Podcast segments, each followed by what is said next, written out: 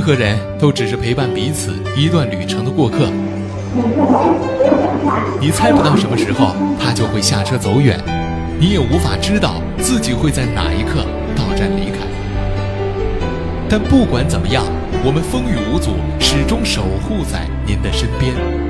创业最前线，您旅途中的创客专家。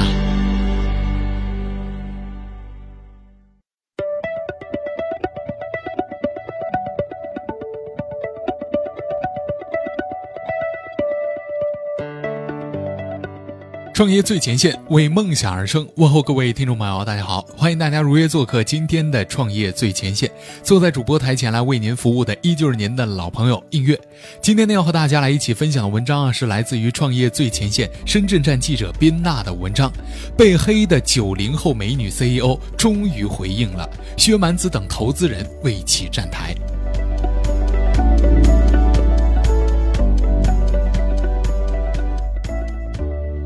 就在二零一五年的七月三十号，创业最前线的微信公众号呢首发了九零后美女 CEO 进军旅游业，受七家风投追捧，薛蛮子十五分钟定投这样的一篇原创文章。那么这个文章呢是创业最前线的记者亲自赴广州采访当事人而写的。文章在发出之后呢，今日头条以及蛮子文摘等等各大媒体是争相转载，而让这篇文章和文中的主人公备受争议的扒皮文章转载率和阅。读量更是以十万量级在传播。扒皮文章呢，对于维维游旅行网 CEO 黄慧敏个人经历以及他的公司业绩的一个真实性呢，提出了质疑。为了了解这样的疑问，我们创业最前线近期呢，也是专门亲自再次赴到广州求证。同时啊，维维游旅行网的 A 轮融资其中的两位投资人，也就是薛蛮子和暴龙资本的董事麦涛，也接受了我们创业最前线的独家专访。那在这次采访之旅当中呢，我们首先是采访到了黄慧敏本人，其中我们也提到了很多的问题。首先，我们来看第一个问题：网上流传的几篇扒皮文章都在质疑你半年内拿到五十个世界五百强企业的 offer 是造假。请问能否说一下你如何在这么短的时间内拿到了这些 offer 的？为什么第一份工作又偏偏的选中了中传重工这样跟你专业完全不符合的工作去做呢？黄慧敏是这样回答我们的。很多人都在问我，既然扒皮的媒体报道不属实，为什么不马上出来澄清呢？我想说，我连接单的时间都来不及，哪有这么多的时间出来瞎逼逼呢？对不起，接受采访的时间晚了。我上大四的时候呢，就开始出来工作了。十月国庆之后，就频繁的在各大企业上进行网上申请，包括校园宣讲会和校园招聘会。那来我们学校招聘的多是医药类的，所以我经常去中山大学和华南理工大学宣讲会来投简历。中传重工呢是第一个给我 offer 的世界五百强企业。我十月中旬去投的，十一月中旬就通知我去复试，到了十二月份就正式过去上班了。我投中传重工是因为当时很多的同学都说啊，这个企业真的很难进，于是呢，激发了我个人的挑战心。其实啊，当时我对于中传重工是并不了解的，看到企业的简介呢，写的还蛮厉害的。当时他们只招一个人，竞争者呢还有中国人民大学等等其他名牌大学的差不多一千人，但是最终只留下了我一个人。接着，我们来提出了第二个问题：既然已经在中船重工上班了，那为什么后来还能够拿到那么多企业的 offer 呢？黄慧敏是这样给出我们答案的。中船重工呢是抱着尝试的心理进去的，在钢材一处上班。钢材一处呢是整个中船重工最核心的部门。进去之后，处长非常的器重我。我还记得啊，当时是二零一二年的年会，我用三天的时间呢，发动了刚才一处和刚才二处部门全部十二个员工排练了一个节目，叫做《青春三重奏》，拿到了一等奖。当时我们练到了凌晨四点钟。中传的领导呢如此重视，我是很感动的。但到了中传重工上班后呢，我还是没有安定下来。当时我还没有毕业，所以说啊，申请了以实习生的身份，一周只上三天班。每周剩下的那两天呢，我还在继续的投简历，有时候下班就赶着上地铁去宣讲会投简历，一个晚上呢一般能投两三家。如果是大型招聘会，我会带简历过去。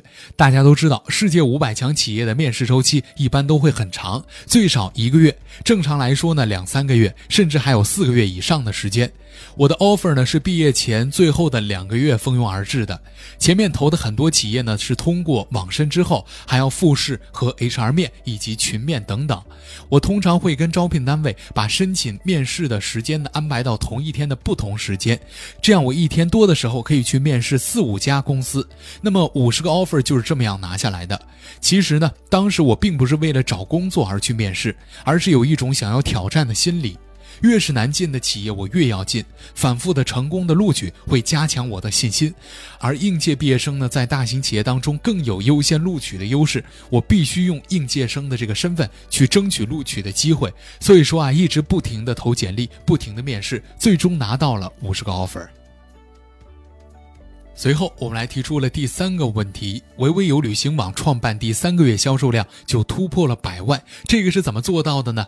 黄慧敏给出了我们这样的答案：我是二零一四年的五月份创办了维维游的。一开始呢，公司只有两个人，我用一个星期的时间招满了三十个人，然后开始培训。七月份的时候，我发现啊，当时整个 BD 部门的团队都缺乏一种创业的狼性，每天正常上班下班打卡，从来不加班，就连部门主管也是这样的。所以啊，我一怒之下就把整个 BD 部门全部给炒掉了，重新招人，也从其他部门调人，自己带领新团队从头开始干。虽然七月份是旺季，但是我宁愿损失掉这个旺季，也不要一个没有前途的团队。所以说啊，七月份业绩只有三十万，但是八月份我亲自带领他们冲业绩，一下子就破了一百万，这个就是事实。在维维游获得了投资人青睐之后，我们已经有自身很好的业绩上升数据。维维游的每个订单呢都是有利润的，除非是因为酒店临时改价啊，我们没有及时的改价这样的意外发生。维维游呢没有做过一单亏本的生意。在此之前，我们已经有五家机构，有三家进行了滴滴，有的滴滴呢长达了两个月，数据连银行流水都查过了，这个如何造假呢？最后，我们提出了第四个问题。去年呢，我们报道您的文章发布之后啊，有人反映登录维维游的官方网站怎么也打不开了，是什么原因呢？维维游的官方微博和微信也似乎不是正常运营的一个状态，这到底是一个什么样的情况呢？黄慧敏给出了这样的答案。最近啊，访问量真的太大了。我们的技术哥哥呢，连续几天通宵加班，睡在公司，也正是为了大家提供各种服务。我们也在拼命的努力当中。今年呢是第一次煲汤，宵夜给他们送过去。我们一个月都没有休息过了，为了服务好更多的人，提供更多的旅游超值套餐。维维游呢，主要是网站下单，微信、微博我们是实习生在弄的，只有一个美工呢，偶尔发一下内容。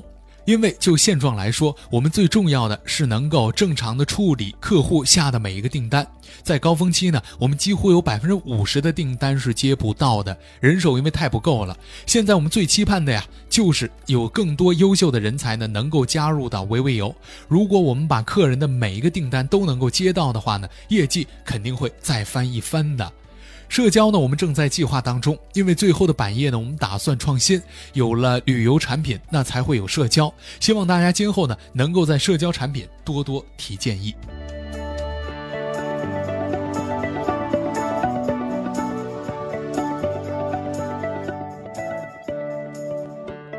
那关于黄慧敏的采访呢，我们就为大家来播报到这儿。接下来呢是关于薛蛮子十五分钟定投这个项目的采访，我们采访到了薛蛮子老师和麦涛老师。接下来呢，我们来跟大家来集中播报一下。首先来看第一个问题，呃，薛老师您好，据说呢您和薇薇安只谈了十五分钟就决定了要投这个项目了，那为什么这么快就做了决定呢？薛蛮子给出了我们这样的答案。旅游这件事儿啊，是中国中产阶级消费升级的一个必由之路。我认为啊，除了出境游的大幅增加，周末游呢也将成为中国中产阶级出游的一个标配。尤其对于中国一亿多有车的人士呢，周末带小孩出去玩，这个将成为一种常态了。总不能老去公园或者逛商场吧？所以说啊，周末游这样的项目呢，还是比较有发展空间的。同时，麦涛也给出了我们答案。麦涛说啊，维维游的商业模式呢比较轻。就是周末周边游啊，频次高，体量大，操作方便，不像出境游还需要提前做攻略等等。我们近年来的项目调查发现，目前国内没有体量非常大的业务，也就是说，还有类似于周末游这种，还是有比较大的商业机会的。紧接着，我们提出了第二个问题：薛老师，您怎么评价薇薇安本人呢？薛蛮子给出了这样的答案。小黄在周末游这个项目上呢，有一定的经验。他个人性格又非常的适合干销售，跟任何人都容易谈得来啊，非常的有亲和力，让人呢对他产生信任感，从而买单。他是一个实践性的人，不是思想家，也不是哲学家，甚至也没有高深的理论，就是死磕一条路，要拿到所有酒店最便宜的价格，想方设法的拿下来。所以啊，这个项目比较适合他。小黄是一个非常好的创业者，他说的几个近期指标呢，都能够超额完成，不忽悠，不乱烧钱。创业者能够兼顾两者的，真的不多了。第三个问题，我们提出了一个比较敏感性的话题吧。对于网上流传的扒皮维维油的文章，您有什么看法呢？呃，薛蛮子是这样给出答案的。有人扒皮有几个原因，首先第一个，凡是出名的人啊，都有人要质疑，这是一个很健康的现象，因为现在假事儿、烂事儿、不实的事情真的很多。第二个就是媒体也很愿意炒作这样的话题，九零后还有美女 CEO 这样的身份呢，很容易被人质疑。面对质疑，可能会带给他个人带来一些困扰，但另一方面呢，我也觉得这是一个非常好的事情。凡是成功的人都要经过不断的锻炼，经过不断的质疑，才能够成长得更快。对于我来说，我看创业者就是看他自个儿，他的性格和教育和以前的工作经历是否适合干这个事情。我认为要适当的给年轻人多一些鼓励。我们不能拿九零后跟五零后、六零后、七零后去相比，他们并没有很复杂的工作经历，也没有拿过 MBA，根本不了解公司管理的事情。他干这个事情呢，是充满了热情的，充满了干劲儿。所以啊，我愿意给年轻人扶一把。说到的第四个问题啊，就更加有火药味儿了。薛老师，您认为应该如何面对这些质疑呢？薛蛮子是这样回答的。第一就是不能够回骂，也不能对骂。第二是对待所有质疑最大的好处就是把业绩做好，没有比这个更加重要的了。如果他今年呢确实能把这一个月的销售额做到一千万，这个比什么都重要，其他都是虚的。第三个可能对我来说最重要的就是再做一轮融资，不是所有的投资人呢都是傻逼青年。薛蛮子也没准是个老傻逼，下一轮呢找一个更大的投资者，更大的机构投资者，对他来说也是一种背书，也是一种好事儿。所以呢，他就是扎扎实实的能达到每个月一千万，他能达到这个点，我还愿意再投点钱。最后呢，我们提出了第五个问题。这个问题呢比较有总结性，要在九零后创业的道路上走得更好，您会给他什么样的建议呢？首先，薛蛮子给出了我们这样的建议。我觉得啊他们已经有的，别人是夺不走的；他们没有的，他们自己也能够学到。他们的前程远大，不要以为自己是九零后，是美女，是学霸，是状元，就觉得非常的了不起。一定要知道啊，人外有人，天外有天，世上的高人真的有的是。另外呢，要有一颗包容的心理。第一是包容世界和你所谓的成功；第二是包容批评你的人。没关系，人被批评是很正常的事情。没关系，不要动气。我也老跟我的儿子说，人就要先学不生气，再学气死人。麦涛呢，给出了我们这样的建议：九零后创业者要有冲劲儿，多跟比自己牛逼的人去学习、去沟通，这样自己才可以有更大的提升空间。